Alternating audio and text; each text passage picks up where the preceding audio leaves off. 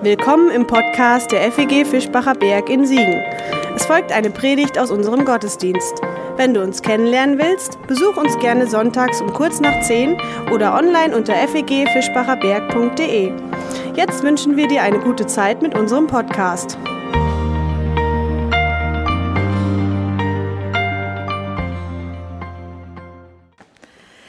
Ja, warum eine Predigt über Gnade? Ganz einfach aus dem Grund, weil mich dieses Thema seit Jahren immer wieder beschäftigt, herausfordert, aufwühlt, ja, und immer wieder zum Thema wird. Als gestandene Christen denkt ihr vielleicht, ja, Gnade wissen wir, kennen wir, alles klar. Wir sind ja schließlich öfters schon mal im Gottesdienst. Außerdem ist Luther in dem vorletzten Kirchenjahr, glaube ich, Thema gewesen. Überall wurde über Luther diskutiert, dementsprechend auch über die Gnade. Und ich weiß nicht, ob ihr überhaupt heute noch Lust habt auf das Thema Gnade. Und ich will euch heute auch nicht die komplette Reformation um die Ohren hauen. Aber dennoch, ich finde, Reformation sollte ständig stattfinden. Vor allen Dingen die Reformation unseres eigenen Herzens. Und in meinem Glauben ist mir die Sola Gratia allein aus Gnade sehr, sehr wichtig geworden. Sie hat mir eigentlich den Anfang zum Glauben an Jesus Christus eröffnet. Und sie eröffnet mir immer wieder neue Zugänge zum Glauben, je tiefer ich sie verstehe oder je tiefer ich meine, sie zu verstehen. Ja, Gnade ist mir in den letzten Jahren einfach immer wieder zum Thema geworden. Ohne sie, muss ich sagen, ähm, würde ich auch irgendwie vom christlichen Glauben nicht so viel halten. Was wäre ich denn, wenn Gott mir nicht ständig mit Barmherzigkeit und Gnade gegenübertreten würde? Gnade hat mich verändert und Gnade hat mich und meinen Glauben verändert. Und sie hört irgendwie auch einfach nicht auf, in mein Leben hineinzusprechen. Ich kann sie irgendwie nicht aussperren. Jedes Mal, wenn sie mir durch Jesus Christus begegnet, hinterlässt sie Spuren. Leider habe ich aber oft das Gefühl, wir Christen in unseren Gemeinden oder die, die wir uns Christen nennen, wo auch immer, nehmen die Gnade einmal für uns in Anspruch und dann brauchen wir sie nicht mehr. So scheint es mir zumindest.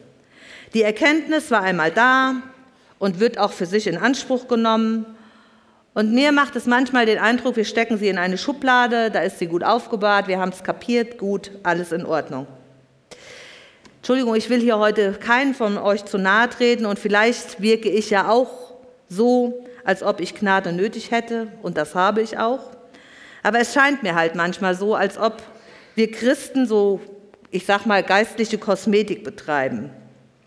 Da wird sich anderen Christen gerne vorzeigbar gemacht, um ins christliche Bild zu passen. Alles sieht so toll aus, so wunderbar, so perfekt, so fromm und holy, holy.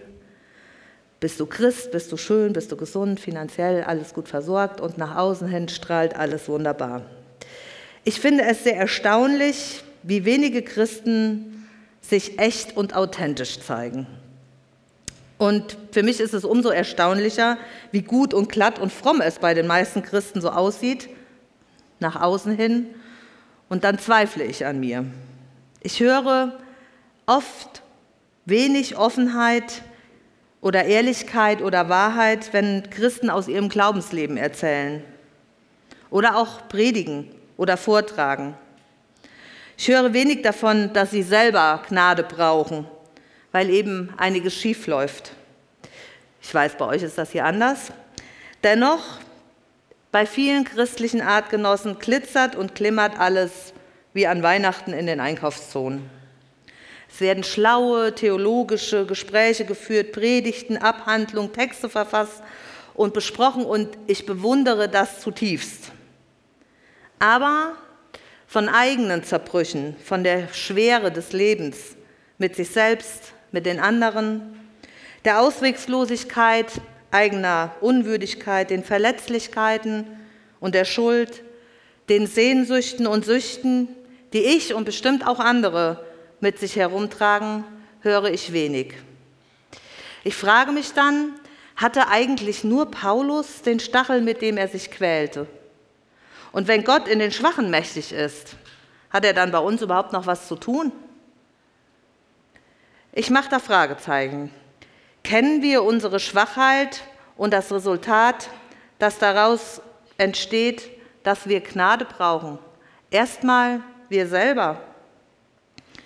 Nimmst du Gnade für dich in Anspruch oder funktioniert dein christlicher Schminkkasten ganz gut? Deshalb zu Anfang, es tut mir leid, ich muss es euch sagen, ich bin keine Theologin, nicht besonders schlau. Ich versuche meinen Glauben mit Gott zu leben. Ich habe Schwächen, meine Bedürftigkeit und Sündhaftigkeit sind leider ein Teil von mir. Und sie sind eine Lebensaufgabe, mit der ich mich täglich auseinandersetzen muss. Ich bin eine Frau mit Widersprüchen, ich glaube und ich zweifle. Ich hoffe, bin entmutigt, ich lebe im Vertrauen und in Ängsten. Ich liebe und bin wütend, ich fühle mich schuldig und bin selbstgerecht und ich bin vertrauensvoll und misstrauisch. All das immer wieder im Zwiespalt. Und ich weiß auch, dass zwischen dem, was ich glaube und an Werten habe und wie ich lieben und leben will und dem, was ich tue, leider oft eine große Lücke klafft. Aber ich bin ein geliebtes Kind Gottes, von ihm geschaffen und gut so auch wenn ich jeden Tag Gnade brauche. Seit ich das in meinem Herzen begriffen habe, hat sich mein Glaubensleben stark verändert. Und es ist auch immer noch dabei. Denn je mehr Gnade in mir selber fließt und sie in mein Herz kommt, umso mehr möchte ich die Gnade auch bei anderen anwenden. Und es fällt mir auch dann leichter, wenn ich sie selber annehme, Gnade weiterzugeben, Gnade zu leben. Je mehr ich von der Gnade verstehe, desto mehr möchte ich versuchen, sie umzusetzen. Und letztendlich hat sich auch meine Selbstwahrnehmung geändert. Ich brauche mich nicht ständig schlecht fühlen, weil ich wieder irgendetwas nicht geschafft habe. Ich bin von Gott geliebt, so wie ich bin. Ich muss mich nicht erst ändern, damit Gott mich liebt. Aber ich will mich ändern. Ich will mich ändern, weil diese Gnade mein Herz durchdrungen hat und ich versuche es jeden Tag aufs Neue mal schlechter, mal besser. Das Wunderbare, was dabei passiert, ist, dass für mich schwierige Menschen um mich herum einfacher auszuhalten sind oder ich sie mehr annehmen kann oder mehr lieben kann. Und das war für mich ein großes Aha-Erlebnis. Brennan Manning sagt in seinem Buch Größer als dein Herz, was ich euch auch ans Herz legen kann, wenn mein Kopf erleuchtet ist und mein Herz durchdrungen ist von dieser Wahrheit der Gnade, dann kann ich mich so akzeptieren, wie ich bin. Echte Selbstannahme wird nicht von der Macht des positiven Denkens begleitet, von Gedankenspielen oder irgendwelchen populär psychologischen Modeerscheinungen. Sie ist ein Akt des Glaubens an die Gnade Gottes. So ist die Gnade zu meinem Lebensthema geworden und begleitet mich. Sie stört mein Leben aber ich möchte sie immer wieder neu erleben, leben und weitergeben. Und ich lade euch heute ein, in der Predigt zu eurer persönlichen Reformation eures Herzens. Ich werde euch viel von mir selber erzählen, aber vielleicht werdet ihr euch in der einen oder anderen Sache wiederfinden. Ich lade euch ein, zu hören von dem, was ich in meinem Leben über die Gnade erfahren habe, um zu schauen, ob für euch auch etwas dabei ist. Ich möchte vor der Predigt kurz beten. Vater, du kennst unsere Herzen, du weißt, was bei uns los ist, was in uns drin los ist. Und du weißt, ob wir Gnade brauchen oder ob wir die Gnade verinnerlicht haben und weitergeben sollen. Oder einfach beides. Herr, ich möchte dich bitten, segne du die Worte, dass sie in unsere Herzen kommen, sprich du durch deinen Heiligen Geist zu uns und berühre du uns und zeige du uns, wo wir Veränderung brauchen. Amen.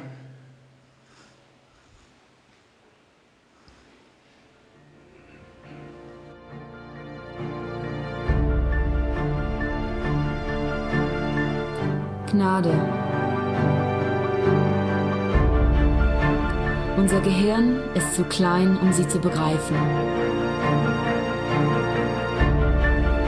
Unser Leben zu kurz, um sie auszukosten. Unser Wortschatz ist zu begrenzt, um sie zu erklären.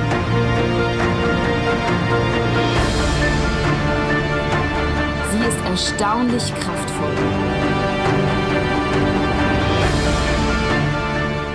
Völlig kostenlos. Und doch unendlich teuer.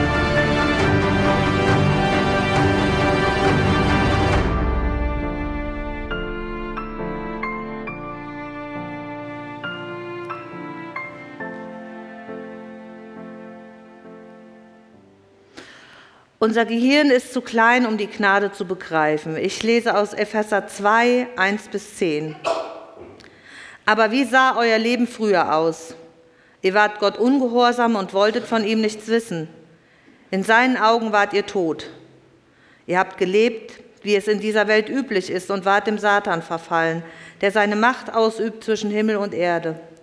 Sein böser Geist beherrscht auch heute noch das Leben aller Menschen, die Gott nicht gehorchen. Zu ihnen haben wir früher auch gehört, damals, als wir eigensüchtig unser Leben selbst bestimmen wollten. Wir haben den Leidenschaften und Verlockungen der Sünde nachgegeben und wie alle anderen Menschen waren wir dem Zorn Gottes ausgeliefert. Aber Gottes Barmherzigkeit ist groß. Wegen unserer Sünden waren wir in Gottes Augen tot. Doch er hat uns so sehr geliebt, dass er uns mit Christus neues Leben schenkte. Denkt immer daran, alles verdankt ihr alleine der Gnade Gottes. Durch den Glauben an Christus sind wir mit ihm auferstanden und haben einen Platz in Gottes neuer Welt. So will Gott in seiner Liebe zu uns, die in Jesus Christus sichtbar wurde, für alle Zeiten die Größe seiner Gnade zeigen. Denn nur durch seine unverdiente Güte seid ihr vom Tod errettet worden. Ihr habt sie erfahren, weil ihr an Jesus Christus glaubt. Dies alles ist ein Geschenk Gottes und nicht euer eigenes Werk. Durch eigene Leistung kann man bei Gott nichts erreichen. Deshalb kann sich niemand etwas auf seine guten Taten einbilden.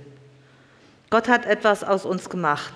Wir sind sein Werk durch Jesus Christus, neu geschaffen, um Gutes zu tun. Damit erfüllen wir nur, was Gott schon im Voraus für uns vorbereitet hat. Ich denke so oft, Gott, du hättest das doch alles gar nicht tun müssen.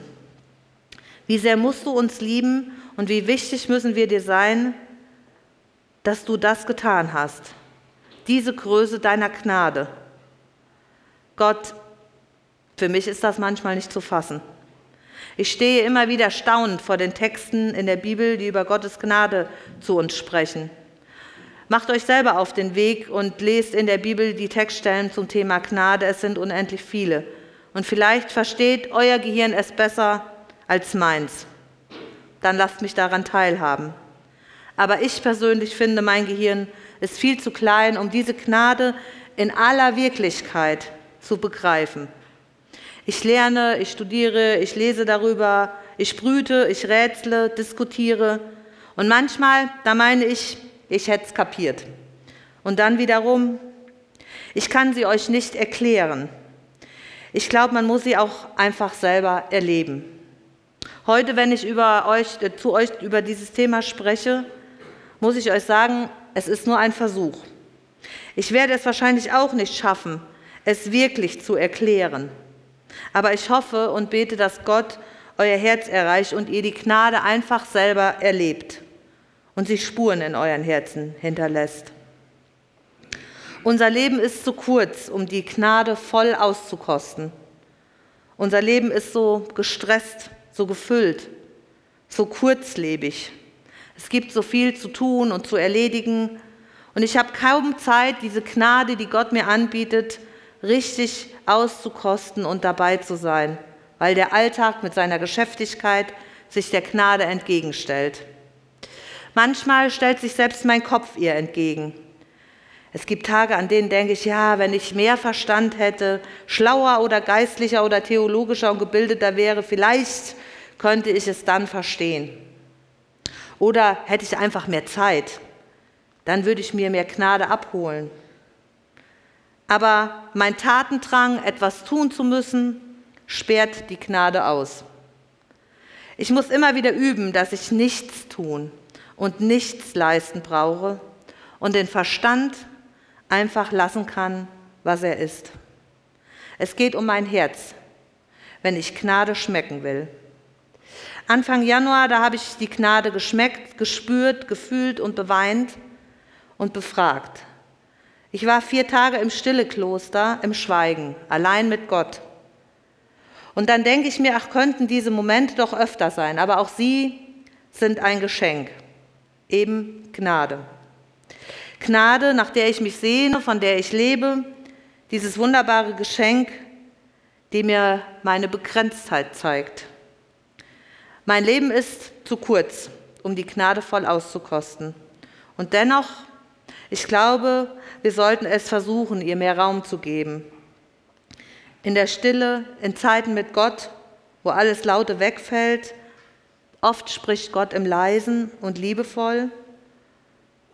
Und ich persönlich möchte seine Gnade, die er für mich hat, nicht überhören.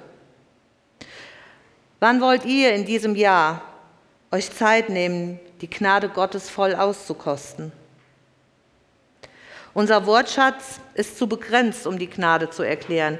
Die Bibel beschreibt die Gnade vielfach und doch erlebe ich manchmal die Worte nur als Worte, wenn sie nicht einfach von meinem Kopf in mein Herz rutschen. Und vor allen Dingen in meine Beziehung zu Jesus Christus und zu Gott selbst.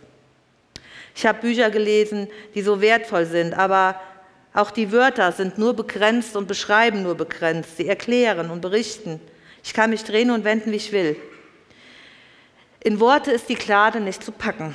Sie muss dir begegnen. In Jesus Christus, in Gott selbst. Und ich muss mich auf den Weg machen, sie zu suchen. Ich kann euch heute nur einen Anstoß geben und zu der Begegnung mit der Gnade Mut machen. Vielleicht endet sie aber auch in der Reformation eurer Herzen. Ich habe mich auf die Suche gemacht nach Synonymen für Gnade. Dieses Wort Gnade beinhaltet so viel und dennoch können die Worte es alles nicht richtig beschreiben. Und ich finde, eigentlich bräuchte man gar keine Predigt, wenn man sich die Synonyme in Ruhe anguckt, hat man eigentlich schon Predigt für sich. Gnade bedeutet Nettigkeit, Sanftmut, Geduld, Wärme, Großmut, Zuneigung, Absolution, Warmherzigkeit, Heil, Schonung, Vergebung, Erbarmen, Fürsprache, Großzügigkeit, Barmherzigkeit, Entgegenkommen, Seelenheil, Straffreiheit, Güte, Liebenswürdigkeit, Aufmerksamkeit, Begnadigung, Innigkeit, Freundlichkeit, Milde, Seligkeit, Gunst, Segen, Toleranz, Gnadenerlass, Verständnis, Behutsamkeit, Verzeihung, Fürsorge, Weichheit, Nachsicht, Wohlwollen, Straferlass, Herzlichkeit, Herzensgüte, Gutmütigkeit, Selbstlosigkeit, Amnestie, Vorzug. Ihr seht allein an diesen Worten, welche Inhalte Gnade in sich hat und mich, erstaunt, mich hat es total erstaunt, wie ich das nochmal zusammengetragen habe, wo ich gedacht habe, man kann es nicht in wirkliche Worte, es geht nicht in Worte zu packen. Aber all das beschreibt, was Gott für uns empfindet. Und ich finde, es hört sich fast an wie eine Liebeserklärung, wie er uns entgegenkommt. Und noch viel mehr darüber hinaus. Gnade ist erstaunlich kraftvoll. Wenn du diesen Liebesbeweis in dein Herz hast rutschen lassen, hat er eine wahnsinnige Kraft. Das verändert deine Welt. Auf einmal siehst du, so wie du gedacht hast, gelebt hast, geurteilt hast, kannst du nicht mehr weitermachen. Das passt irgendwie nicht mehr. Wenn ich diese Gnade für mich in Anspruch nehme, hat sie nämlich automatisch eine Auswirkung auf mein Umfeld, auf die Leute um mich herum. Ich sage sag jetzt nicht, dass das einfach ist, aber wie kann ich denn diese Gnade für mich in Anspruch nehmen und gleichzeitig denken, einige meiner besonderen Mitmenschen hätten diese Gnade nicht verdient? Ich muss mich an der Stelle immer wieder fragen und auch mein Herz reformieren. Wenn ich denke, was für besonders verhaltenskreative Menschen ich um mich herum habe, sind die mir im Leben nicht immer unbedingt einfach. Aber dann kommt auch gleichzeitig der Gedanke, Miriam, bist du denn so einfach für die anderen? Ärgert sich über dich niemand? Das, was Jesus mir durch seine Gnade angeboten hat, das gilt nicht nur für mich alleine. Das, was Jesus dir durch seine Gnade angeboten hat, das gilt nicht für dich alleine. Gnade stört dein Denken. Sie fordert auf zur Umkehr und du kannst nicht so weitermachen wie bisher. Sie fordert auf, selber gnädig zu sein. Diese Begegnung, dass Gott mir individuell und persönlich gnädig ist, öffnet mir die Augen für Gerechtigkeit. Nicht nur für meinen engen Umkreis, sondern auch darüber hinaus. Das möchte ich teilen und weitergeben.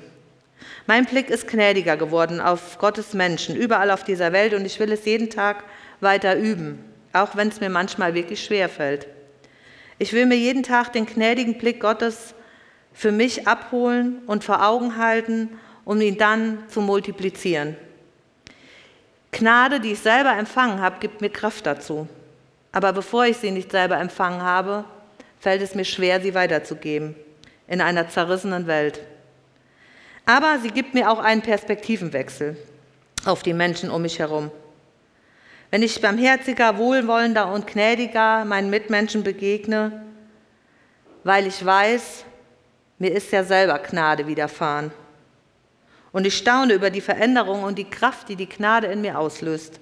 Da, wo ich sie vielleicht nie für möglich gehalten habe. Da, wo ich gedacht habe, mit dem oder der wird das nie was.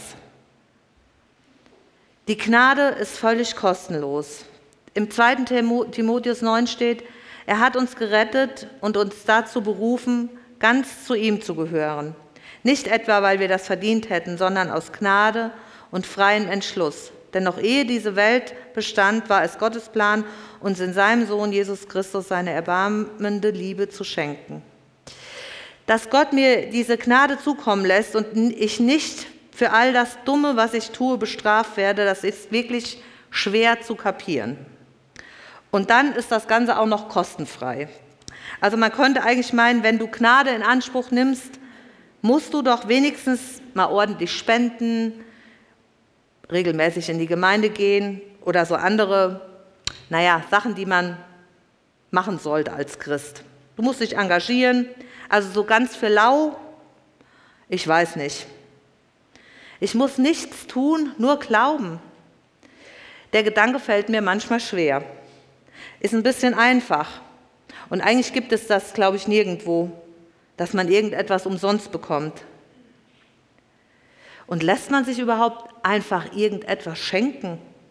Kennt ihr das Gefühl, wenn jemand euch etwas geschenkt hat oder euch etwas gegeben hat, dass ihr denkt, naja, irgendeine Gegenleistung will der gewiss auch mal irgendwann dafür haben. Irgendwann muss ich doch dann auch mal. Oder es ist uns peinlich. Ich versuche dann schon mal, es irgendwie gut zu machen. Dem anderen auch mal was Gutes tun. Ist ja auch nichts Schlimmes eigentlich. Aber einfach so, dieses Geschenk, was Gott uns bietet, anzunehmen. Einfach so. Das fühlt sich schon irgendwie komisch an. Da kommen auch vielleicht Gedanken wie, naja, aber der will doch dann was von mir. Da steckt doch auch irgendwas noch dahinter. Man zermartert sich das Hirn und versucht zu verstehen, was will denn Gott dann von mir? Was muss ich denn tun? Nichts. Ich weiß nicht, ob ihr schon mal irgendjemanden 20 Euro oder so geschenkt habt und äh, erstaunt wart, wenn die Leute fragten, wofür ist das? Und ihr sagtet nur so, Gott segne dich. Ich habe das mal gemacht und ich war selber total tief berührt. Nicht, weil ich die Tat getan habe oder Geld weggegeben habe, sondern einfach, weil ich ein wahnsinniges Glücksgefühl in mir gespürt habe, weil ich jemandem eine Freude machen konnte. Und ich glaube, so geht es Gott auch. Gott fühlt sich uns nahe, wenn er uns beschenken kann. Vielleicht ist es bei Gott so, wenn er uns mit seiner Gnade überschüttet und wir das Geschenk annehmen. Er fühlt sich uns unendlich nahe und wir ihm auch. Wir brauchen wirklich nichts zu tun um das Geschenk der Gnade zu erhalten. Als Kind habe ich immer versucht, gerade von meinem Papa Anerkennung zu kriegen, weil ich so ein Papakind war. Und bald musste ich merken, ich schaffe das ja gar nicht, die Anerkennung zu bekommen und die Wertschätzung, die ich gerne haben möchte oder wo ich denke, dass ich sie verdient hätte. Und auch heute noch kann es passieren, dass wir Wertschätzung bei Menschen suchen, aber wir sollten unseren Wert nicht bei Menschen suchen, sondern bei Gott selbst, denn da ist sie festgemacht. Und wir bekommen dann nicht das, was wir vielleicht verdient hätten. Ich glaube, dann hätten wir nämlich schlechte Karten. Wir bekommen ein Geschenk. Gottes Gnade. Völlig kostenlos. Liebe und eine Zusage, du bist mein Kind. Und doch hat Gott auch unendlich teuer dafür bezahlt. Gnade wurde von Gott selbst teuer bezahlt. Die Liebe Gottes in der Kostbarkeit Jesu Christi zeigt sich nicht erst an Ostern, in dem Jesus alles auf sich nahm, was wir verdient hätten. Sie zeigt sich schon an Weihnachten, als Gott überhaupt sich auf den Weg machte zu uns in unsere Welt. Sind wir uns bewusst, was Gott für eine Gnade und Liebe für uns hat? Dass er diesen Schritt auf uns zugeht, dass er sein Kostbares gibt? Er will uns begegnen in Jesus, nahe sein, durch den Schmerz, den er und sein Sohn leiden mussten. Das ist unbegreiflich. Und wir können es nur als Geschenk öffnen in der Begegnung mit ihm. Ein Geschenk, das sich aber erst öffnen lässt, wenn wir in den Spiegel schauen.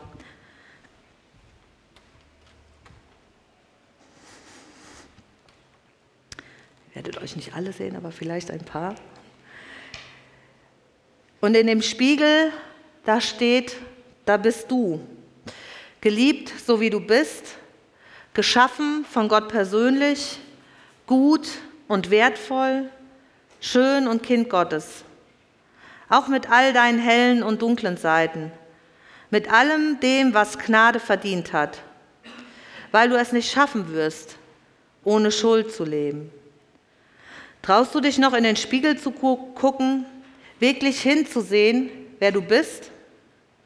Bist du dir im Klaren, dass du Gnade brauchst und wofür? Du darfst Gnade empfangen und darfst sie weitergeben durch Jesus Christus. Es geht um dein Herz, aber nicht um deinen Verstand.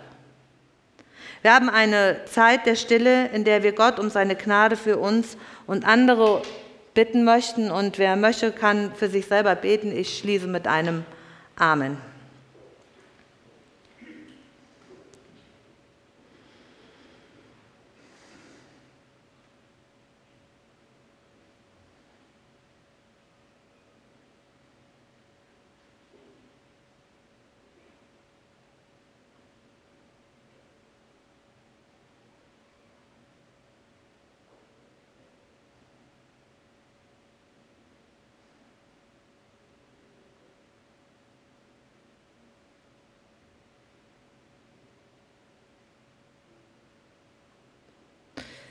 Amen.